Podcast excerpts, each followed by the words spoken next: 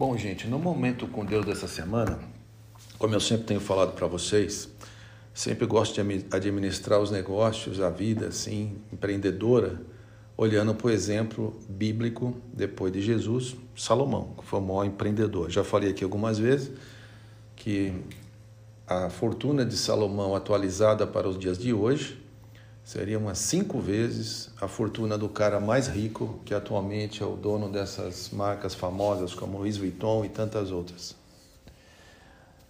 É, mas não é só a grana que está em jogo.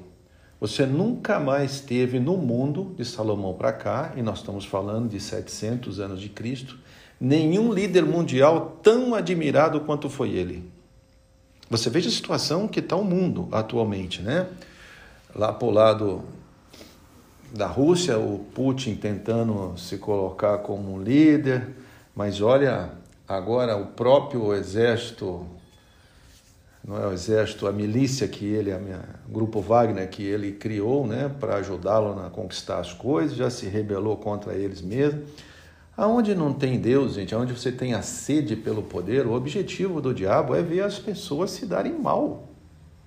Né? Às vezes bota o inimigo dentro da própria casa. Você já viu nos Estados Unidos diversos presidentes tentando se colocar como líder mundial, mas não consegue. O presidente da China da mesma maneira. Mas Salomão, gente, porque ele orava a Deus e pedia sabedoria, e Deus prometeu a ele que ia dar, líderes do mundo inteiro viajavam para lá para pedir a ele coach. E ele dava, orientava como o cara tocar, né, o rei, né, naquela época, o rei comandar o seu país, né, falando assim hoje, e cobrava impostos por isso. Naturalmente ele era um ótimo comerciante, já estabelecia uma, uma maneira de comercializar. e foi um líder político. Ele não fez guerra, gente. O Davi, o pai dele, conquistou muita coisa guerreando. Ele não. Era um diplomata. Nunca mais na história da humanidade teve um líder mundial assim que aglutinasse tudo. Só vai ter quando aparecer o anticristo, mas aí vai ser terrível depois dos três anos e meio do anticristo. Então, Salomão ensinou como a gente deve gerir a nossa vida. O tema aqui é gere um sucesso extraordinário. Então me preocupa quando você vai trabalhar de executivo de uma empresa, como vários de nós aqui, né? todos nós somos. Pode ser que você se acomode naquela posição, né? não, não tenha planos de ir mais à frente. Pode ser que você tenha muito receio de empreender, risco de dar errado. E muita gente pensa que empreender, como a palavra começa com, com E, tem que ser empresário. Não, não é assim. Você pode empreender no seu própria posição que você está aqui no grupo Cargo Lift. Você acha que se você fizer um projeto maravilhoso com sua marca, com seu com a sua capacidade, você acha que você não vai subir na hierarquia? Claro que vai. Eu estava tomando um, um café com colegas da Volvo de anos atrás. Né? Esse povo já está aposentado, era o mais jovem ali da turma, 65, 70 anos secretária do antigo presidente, né? Então, coisas da Volvo que nem eu sabia quando eu trabalhei lá. Trabalhei dos 23 aos 30 anos. O Izepão, que era o auditor, controller, né? Estava nesse café comigo. Né? O Izepão deve ter hoje uns 65 anos. Ele se aposentou da Volvo já tem uns oito anos, talvez. E ele me contava que ele teve um diretor financeiro eu acho que era um belga. E o cara era assim, meio intragável na reunião, era muito duro com as pessoas e ele não tinha muito relacionamento amistoso assim. Mas era um cara muito inteligente. E aí diz que naquela época, eu me lembro, 88, a Volvo estava bem mal, uma crise terrível aí na economia e tal, ia fazer demissões. E naquela época, aquele cara que era o diretor financeiro resolveu pegar, e como a Volvo tinha muito financiamento para pagar de importações que ela fez, de máquinas para expandir a fábrica, estou falando em 98, gente, a Volvo se instalou no Brasil em 77, Produziu o primeiro caminhão em 1980, se eu não me engano. Então, uma empresa que só estava há oito anos no país, você vê, a DAF, que está aí, já é robusta, né? está há 10 anos. Então, era uma empresa de risco, né? E estava gerando prejuízo. E aquele cara pegou e fez um head. Vinculou, mas, pô, os caras quase mataram ele, mas caramba, você vai pagar essa taxa de altíssima aí para fazer esse head, eu não me lembro o percentual, era acharam que ele estava louco. E ele era diretor, teve coragem, empreendedor, sonhava, tinha visão, ele fez.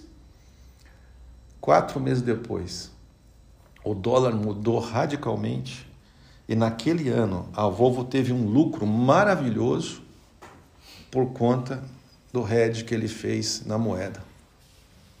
Aí os caras passaram a admirar ele, porque ele não era muito simpático. O cara de visão e que teve coragem de tomar uma decisão. Se você erra uma, uma tacada dessa, sua carreira, você já é diretor, sua carreira, mesmo que o presidente queira te manter na organização, não consegue. Porque como é que você vai liderar as pessoas embaixo se você cometeu um erro tão grande que levou a empresa a um prejuízo? Mas também, como o cara acertou, onde ele foi, subiu né, na carreira. Então eu queria desafiar vocês que mesmo na posição que você está, você pode empreender, você pode criar um metas, modelo de governança atrelado ao business plan da empresa, aonde a empresa quer chegar. Não fique passivo. Porque se for esperar só a alta direção da empresa puxar ela, nós vamos andar mais devagar. Mas se cada líder que está na sua cadeira tiver visão e trabalhar para que aquela visão se realize, vai ter muito sucesso. Foi isso que Salomão ensinou. Então, o livro de Provérbios ensina você a ter esperança. Você ter esperança. Eu sempre digo, na Bíblia está dizendo o seguinte: em Deus nós somos mais do que vencedores. Você vai ter medo do quê? Pois o próprio Jó, né, que na Bíblia, que era um cara próspero, tinha família e tudo, e o diabo resolveu tentar Deus, né? Não, Jó te adora aí, porque ele é um cara próspero, ele tem saúde, ele tem família. Olha que maravilha. Mas Deus conhecia o coração dele. Falou: Olha, diabo, eu te autorizo você tocar em tudo nele, menos na vida. A vida é comigo.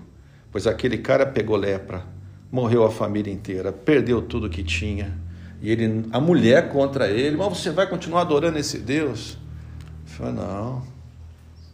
Continua adorando a Deus e por que em Deus nós somos mais do que vencedores? Porque ainda ele acreditava assim, né? Que é o que a gente tem que fazer.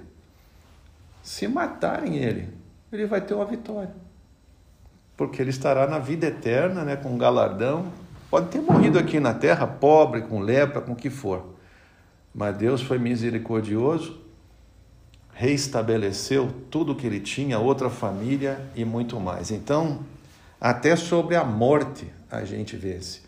O pastor Elias Dantas, do GKPN, que eu caminho com ele, ele me conta que lá na Síria, aonde teve a guerra terrível, o Talibã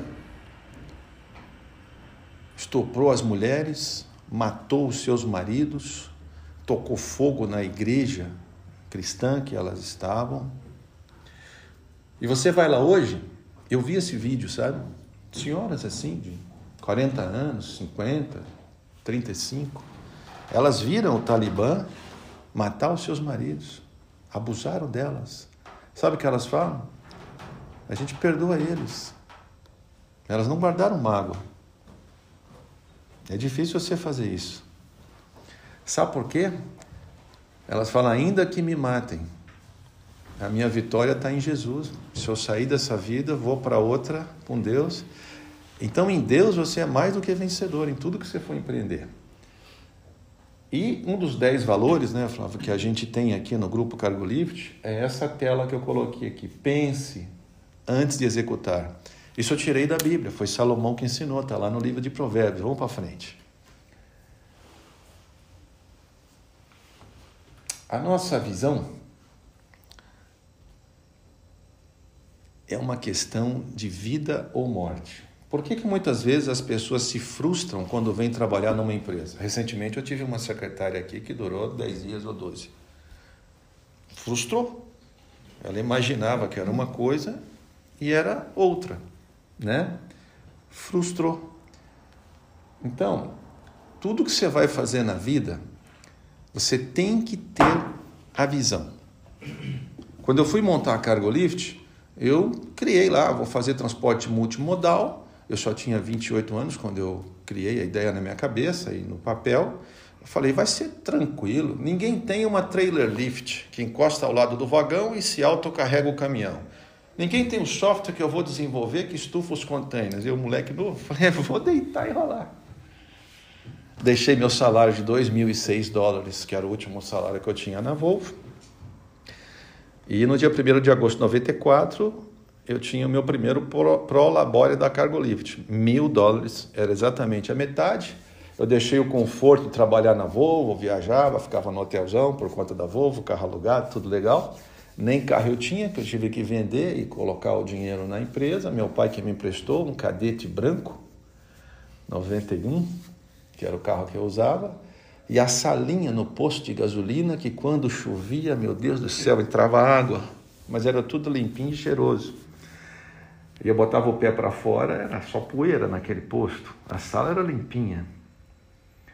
Mas eu tive uma visão. Falei, eu vou construir uma empresa grande e através dela vai abençoar a vida de muitas pessoas. Mas no primeiro, primeiros contratos que eu fui prospectar, ninguém me deu ouvido. Não me deram o serviço. Eu fui na New Holland, não deram. Fui na Philip Morris, não deram. Tinha propina em algumas empresas que eu fui, eu não ia dar propina, eu falei, eu vou quebrar. Mas a minha visão estava lá na frente. Aí um dia eu orei a Deus e falei, não tem problema. Eu vou tirar o foco do container e eu vou encarar os grandes, DHL, Cogli, multinacionais. E encarei para Milkuram, para São Paulo, etc. Está aí a Cargo Lift até hoje. Porque a minha visão estava lá na frente, não importa o que acontece aqui do lado, entendeu? E eu não deixei me corromper. Eu me lembro que chegaram os italianos e queriam me oferecer dinheiro. Era lavagem de dinheiro, só Deus sabe do que aquilo. Pô, eu estava em dificuldade no começo. Eu não aceitei. Era o diabo me tentando, né, para ver se eu tropeçava naquela pedra, né? Eu preferi ficar apertadinho ali no começo, mas em três meses ou quatro a empresa já acertou o rumo e nunca mais ela teve dificuldade. Porque tem uma visão. Então, gente, visão que Salomão ensina na Bíblia é uma questão de vida ou morte. Se você for empreender um negócio e você não tiver uma visão, o negócio vai morrer. Se você entrar num casamento que seja e não tiver a visão, pô, onde eu vou chegar? Eu quero né, morrer junto com essa cônjuge aqui e tal, na alegria, na tristeza. O casamento vai acabar pelo meio do caminho, porque as dificuldades vêm. Em tudo que você vai fazer, tem que ter a visão. Então vamos aprender aqui como adquirir uma visão para as nossas prioridades, certo? Você tem que fazer na sua vida o que chamamos na Bíblia de mapeamento da visão. Esse mapeamento você tem que ter.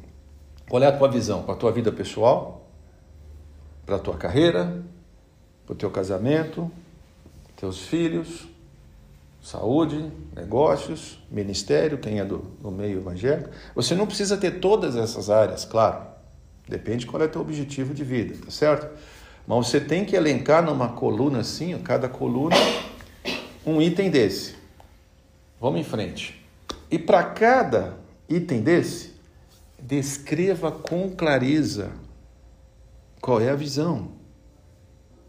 Além de descrever, escreva. Não, não muito, não faça jornal. Tem que ser um parágrafo ou dois, não mais que isso. Para que aquilo fica vivo na sua cabeça. Faça na folha de papel em branco, como eu fiz. Coloca no celular como descanso de tela. Quando você acorda de manhã, leia aquilo de novo. Aquilo é a fé que você tem. Confie em Deus que vai dar certo. Então, primeiro, descreva com clareza.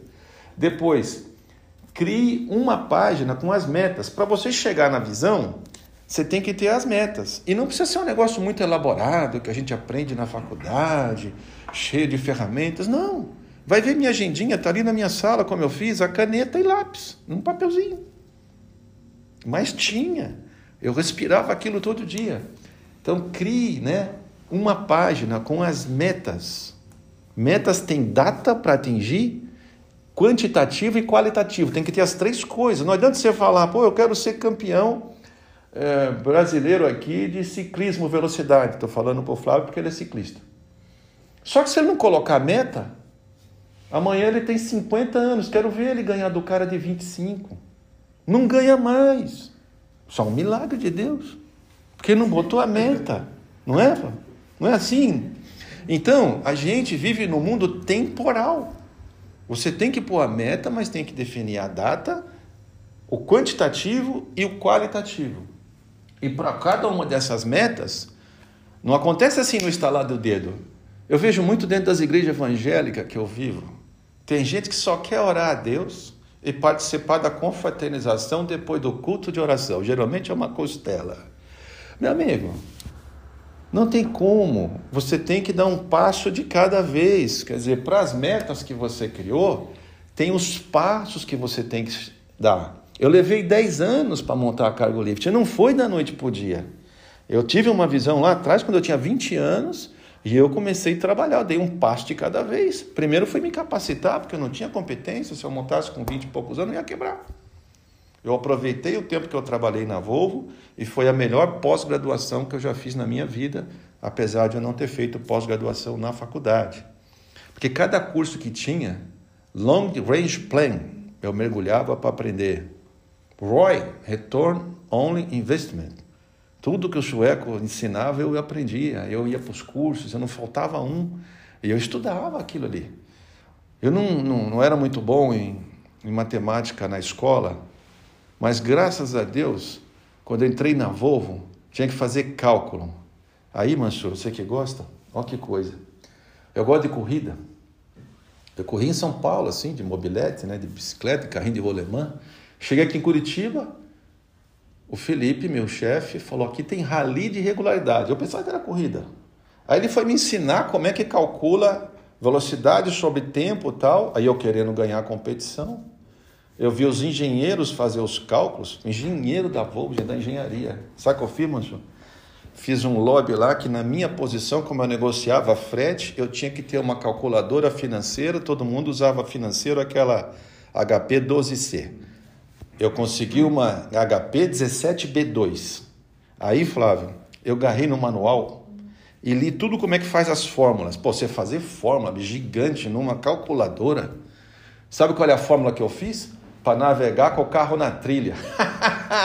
Fui melhor que os engenheiros. Chegou um dia que a minha cabeça quase fundiu lá. Mas eu respirei, voltei no outro dia, a fórmula saiu direitinho e nós fomos competir em São Joaquim. Não tinha uma vírgula errada naquela forma. A engenharia da Volvo inteira queria me copiar. É, você tem que se virar, certo? Então crie um passo de cada vez que você vai chegar lá. Então, gente, esse é um ensinamento bíblico que está lá porque Deus deixou para nós como você ter um sucesso extraordinário. Não fique acomodado na sua cadeira. Empreenda, coloque sonhos, metas, embaixo das metas, um passo de cada vez, que você vai chegar lá. E você fazendo assim, você cresce profissionalmente, como pai de família, como mãe de família, no teu ministério, se você está aí no, ligado ao terceiro setor, se, o que você fizer aqui na sua cadeira, o grupo todo vai crescer e a missão que está por trás do grupo Cargo Lift é nobre é para abençoar a vida de pessoas. Que Deus abençoe vocês e tenha uma ótima e abençoada semana.